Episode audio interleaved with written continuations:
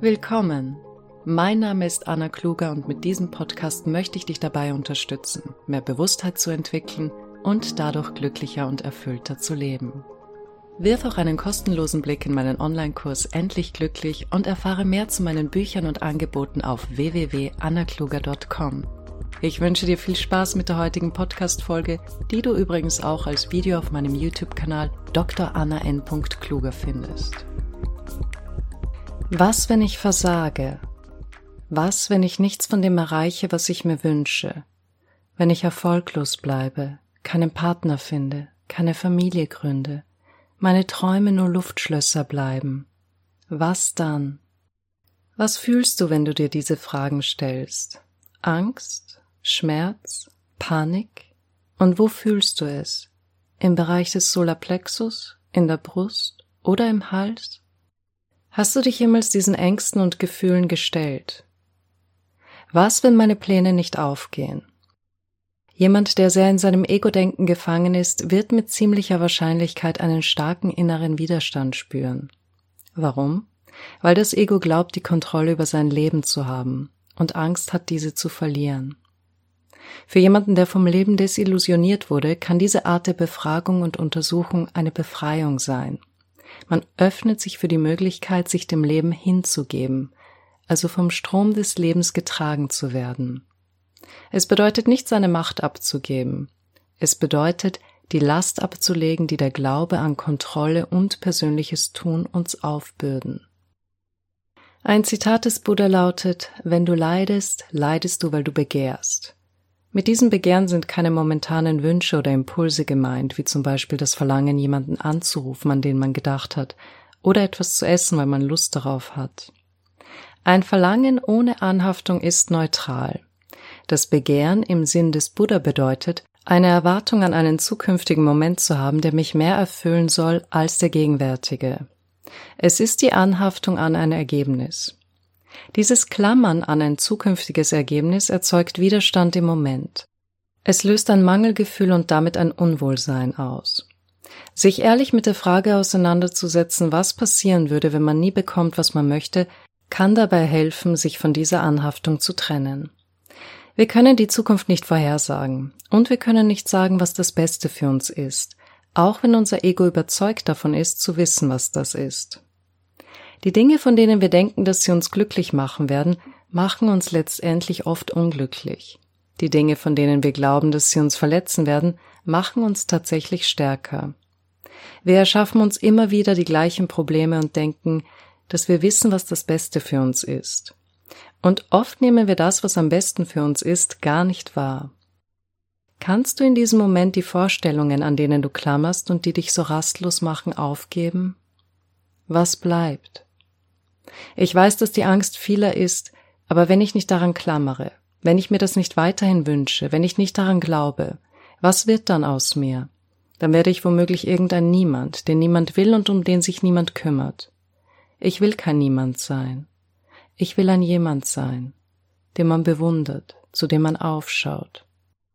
Es ist schön, Träume zu haben, Visionen, die motivieren, Kraft geben und uns inspirieren. Doch wenn unsere Wünsche uns unglücklich machen, weil wir an ein Ergebnis klammern, das wir nicht sehen können, dann löst das ein Mangelgefühl aus. Dann kann es hilfreich sein, sich zu fragen, was, wenn ich nie bekomme, was ich will? Und die sogenannten Worst-Case-Szenarien gedanklich durchzuspielen, die negativen Gefühle, die damit aufkommen, zu durchleben, die Angst, die Panik, den Schmerz, und dabei zu erkennen, dass auch diese Erfahrungen nur momentan sind, dass sie kommen und gehen wie alles andere in diesem Leben und dass da etwas ist, das davon unberührt bleibt. Sich seinen Ängsten zu stellen und sie anzunehmen, bedeutet auch, sie loszulassen und dadurch mit einer veränderten Wahrnehmung aufs Leben zu blicken. Denn stell dir vor, wie du dein Leben führen würdest, wenn du diese Ängste und Sorgen nicht hättest. Welche Entscheidungen würdest du treffen? Welche mutigen Schritte würdest du gehen, die dir jetzt unvorstellbar erscheinen? Der menschliche Verstand liebt es, Ideen, Konzepte und Geschichten zu erzählen und sich damit zu identifizieren. Die Teetasse deiner Freundin mag für dich nur eine einfache Tasse sein. Für sie allerdings ist es die Lieblingstasse ihrer Mutter gewesen, die bereits verstorben ist. Wenn diese Tasse zu Bruch geht und deine Freundin Schmerz und Kummer deswegen erleidet, wirst du im ersten Moment nicht verstehen können, warum sie derart bestürzt ist. Ist doch nur eine Tasse, wirst du vielleicht denken, bis du ihre Geschichte gehört hast. Dann wirst du mitfühlen können. Für den einen ist es nur eine Tasse, für den anderen eine Erinnerung an die Mutter. Das bedeutet, wir geben den Dingen Bedeutung. Dazu ist der Mensch fähig und das ist auch eine großartige Eigenschaft, bis wir anfangen darunter zu leiden. Was immer dann passiert, wenn wir nicht mehr klar sind, sondern uns in diesen Geschichten verlieren. Was immer wir bewusst tun, ist nicht das Problem. Wenn wir bewusst unsere alltäglichen Rollen spielen, schafft das keine Schwierigkeiten. Wenn wir uns aber damit identifizieren, fangen all die Probleme an. Dann fühlen wir uns zum Beispiel als etwas Besseres als die anderen. Wir denken, was fällt dem ein, so mit mir zu reden? Weiß er nicht, wer ich bin? Oder wir fühlen uns minderwertig. Wir schämen uns für unsere Herkunft, für die schlechte Ausbildung, für unsere vermeintlichen Unzulänglichkeiten. Wir identifizieren uns mit Ideen, die wir von uns haben und unter denen wir schlussendlich leiden. Und auch diese Geschichte über dich und dein Leben kannst du am Ende nirgendwohin mitnehmen. Ebenso wenig wie dein Wissen. Womöglich wird man dement, erleidet eine Amnesie. Wenn all das ohnehin vergänglich ist, warum so fest daran klammern? Warum sich damit identifizieren? Indem wir die Möglichkeit akzeptieren, nicht zu bekommen, was wir wollen, lernen wir dem Leben zu vertrauen. Gehe davon aus, dass alles letztendlich zu deinem höchsten Wohl geschieht. Diese Akzeptanz macht dich gleichmütiger und gelassener. Du versuchst nicht den Moment zu verändern, aber du bleibst offen dafür, was der Moment von dir verlangt. Das Leben fordert dich mit Situationen, vor die es dich stellt, aufzuhandeln. Du kannst die Einladung annehmen oder nicht, aber das Leben hat dich dorthin gestellt, um dir diese Wahl zu geben. Man kann es genießen und sich daran erfreuen. Es ist schön, sich für Dinge zu interessieren, etwas zu erschaffen und seine Rollen zu spielen. Vor allem, wenn man sich dessen bewusst ist denn dann fängt man es wirklich an zu genießen. Wenn ich wüsste, dass das der letzte Tag ist, an dem ich den Regen erlebe, vielleicht wäre mir dann egal, dass meine Frisur ruiniert ist und ich würde das Gefühl, nass zu werden, genießen. Und wenn das der letzte Tag wäre, an dem ich mit meinem Partner, einer Freundin oder meinen Eltern zusammen bin, vielleicht würde ich mich anders verhalten, jedem Wort von ihnen aufmerksam zuhören und meine achtsamer auswählen. Wenn dir bewusst wird, dass dein Leben nicht unendlich ist und dass du diesen Körper irgendwann zurückgeben musst, wie möchtest du diese endliche Zeit nutzen? So wie du es jetzt tust? Und wenn nicht, was sollte anders sein? Oftmals verfolgen wir bestimmte Wünsche und Ziele, ohne uns wirklich bewusst zu sein, ob sie uns auf einer tieferen Ebene erfüllen.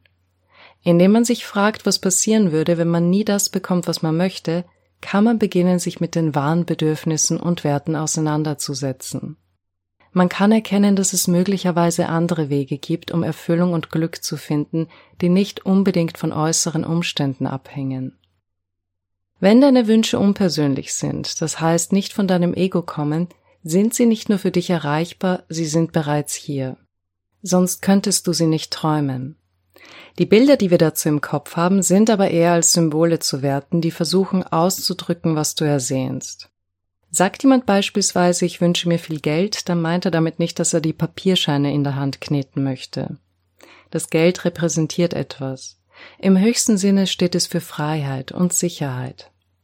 Manch einer mag einwerfen, es stünde für Macht, aber das Bedürfnis nach Macht rührt meistens aus einer Unsicherheit heraus einer Angst von anderen übertrumpft zu werden und leer auszugehen. Und weil es sich bei diesen Bildern im Kopf, also das Geld, das man sich wünscht oder die glückliche Beziehung, die man ersehnt, um Symbole für Gefühle wie Freiheit, Sicherheit oder Liebe handelt, verändern sich diese über die Zeit immer wieder. Aber wenn du deine Wünsche, so unterschiedlich sie dir auch erscheinen mögen, auf einen gemeinsamen Nenner reduzierst, wirst du feststellen, dass der gleiche Wert dahinter steht. Es ist ein Entwicklungsprozess. Das Wichtigste ist, für sich einen Weg zu finden, der mit den eigenen Werten harmoniert und dabei rücksichtsvoll zu bleiben. Denn wir passen nicht alle zusammen und auch das ist okay. Du bist bewusst genug, um zu verstehen, dass es Stoffe gibt, die, wenn man sie zusammenbringt, gar nicht miteinander reagieren, andere verbinden sich miteinander und bringen etwas Neues hervor, und andere explodieren. Wenn du weißt, wer du bist und deinen Werten treu bleibst, dann prallen die Feindseligkeiten der anderen an dir ab, auch wenn alle Welt sich von dir abwenden würde. In deinem Herzen weißt du, dass du geliebt bist und nicht alleine bist. Und das gibt dir die Stärke und das Vertrauen, deinen Weg zu gehen. Und Versagen gehört dazu. Das zeigt dir, was dir liegt oder nicht so gut liegt, woran du arbeiten kannst, wenn du möchtest, oder was du vielleicht gar nicht mehr weiterverfolgen willst. Die Frage nach dem Nichterhalt dessen, was wir wollen, kann zu einer Vertiefung unseres Vertrauens in das Universum, eine höhere Macht oder einen göttlichen Plan beitragen. Wir spielen mit der Möglichkeit, dass es eine größere Ordnung und Weisheit gibt, die über unsere persönlichen Wünsche hinausgeht. Unser Verlangen ist der Katalysator, der uns zur endgültigen Erkenntnis führt, dass das Einzige, was mich wahrhaftig befriedigen kann, das Erkennen meiner selbst ist. Daher sollten wir unsere Verlangen nicht ablehnen, sondern sie nutzen, um unsere tieferen Sehnsüchte zu erkennen und diese so stark und weit werden lassen, dass nur die höchste Realität selbst sie befriedigen kann. Das war die heutige Podcast-Folge. Ich hoffe sehr, dass sie dir helfen wird, mehr Bewusstheit und Vertrauen in den Prozess zu entwickeln. Wenn dich dieses Thema interessiert, besuche meine Website annakluger.com, auf der du mehr zu meinen Angeboten, Büchern und kostenlosen Inhalten erfährst. Ich würde mich freuen, dich bei der nächsten Folge begrüßen zu dürfen. Bis dahin alles Liebe und viel Erfolg bei deinen Vorhaben.